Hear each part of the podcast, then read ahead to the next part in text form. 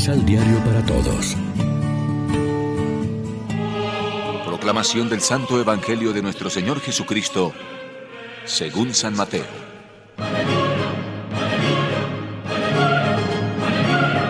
Inmediatamente después, Jesús obligó a sus discípulos a que se embarcaran y fueran a esperarlo al otro lado, mientras él despedía a la muchedumbre. Una vez que los despidió, subió solo a un cerro a orar.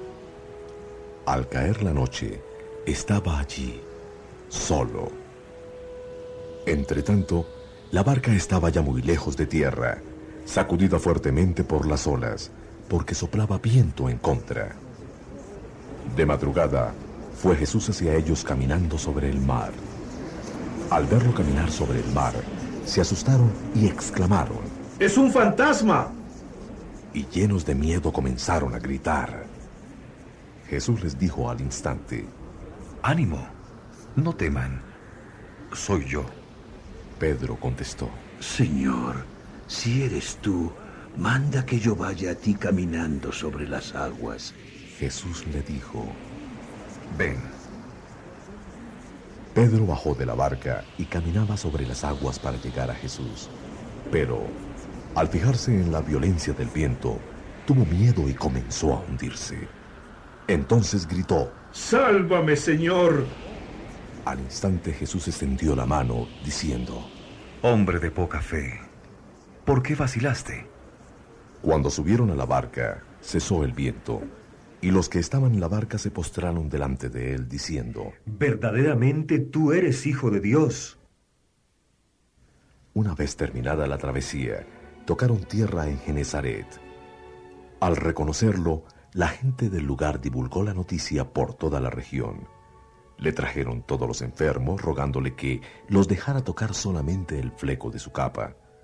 Todos los que tocaron quedaron totalmente sanos. Lección Divina Amigos, ¿qué tal? Hoy es martes 2 de agosto y a esta hora, como siempre, nos alimentamos con el pan de la palabra. La barca de los discípulos, primero zarandeada por el mar de fondo y después llevada a puerto seguro gracias a Jesús, es un símbolo clásico de la iglesia. Al redactarse el Evangelio según San Mateo, la iglesia de los primeros tiempos tenía ya experiencia de las dificultades en el camino de la fe y del seguimiento de Cristo. Experiencia suficiente, aunque corta, en comparación con la que hoy tenemos después de una travesía de 20 siglos, sin que las tormentas internas y externas hayan hecho zozobrar la nave de la iglesia. Se cumple así la promesa de Jesús, yo estoy con ustedes todos los días hasta el fin del mundo. El episodio evangélico de hoy tiene validez en todo tiempo, tanto en la trayectoria comunitaria como personal de los creyentes, porque es una lección de fe ante las crisis, las dudas y los fantasmas del miedo. Cuando se oscurecen los signos de Dios en nuestro entorno porque fallan el amor y la amistad en el mundo de los hombres, la fidelidad en el matrimonio, el respeto a la vida, la justicia y los derechos humanos en la sociedad, cuando el bien y la verdad parecen batirse en retirada ante el empuje del mal y de la mentira, cuando nos golpean con rudeza la enfermedad, los accidentes y la desgracia, inevitablemente se nos hace más difícil seguir creyendo en Dios y en la bondad de las personas. Es natural. Surgen entonces las crisis de fe, la duda sobre Dios y la desesperanza ante la casi imposible fraternidad humana. Nos ronda el miedo, aparece el desánimo, nos puede la desconfianza en el futuro. Todo ello es señal inequívoca de una fe débil que queda a la intemperie y sin raíces, tanto en los jóvenes como en los mayores.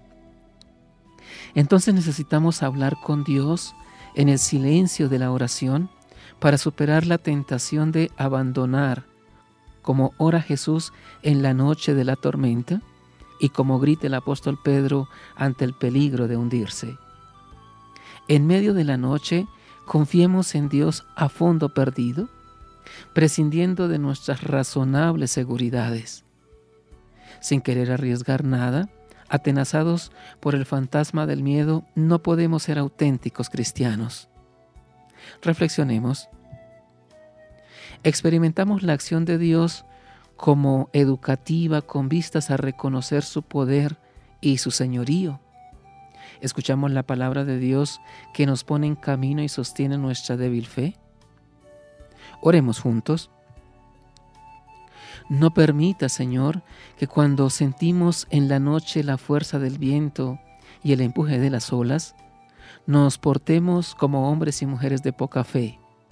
Danos tu mano para seguir la aventura de la fe y para avanzar más allá de las seguridades razonables, sin más punto de apoyo que una absoluta confianza en ti. Amén. María, Reina de los Apóstoles, ruega por nosotros.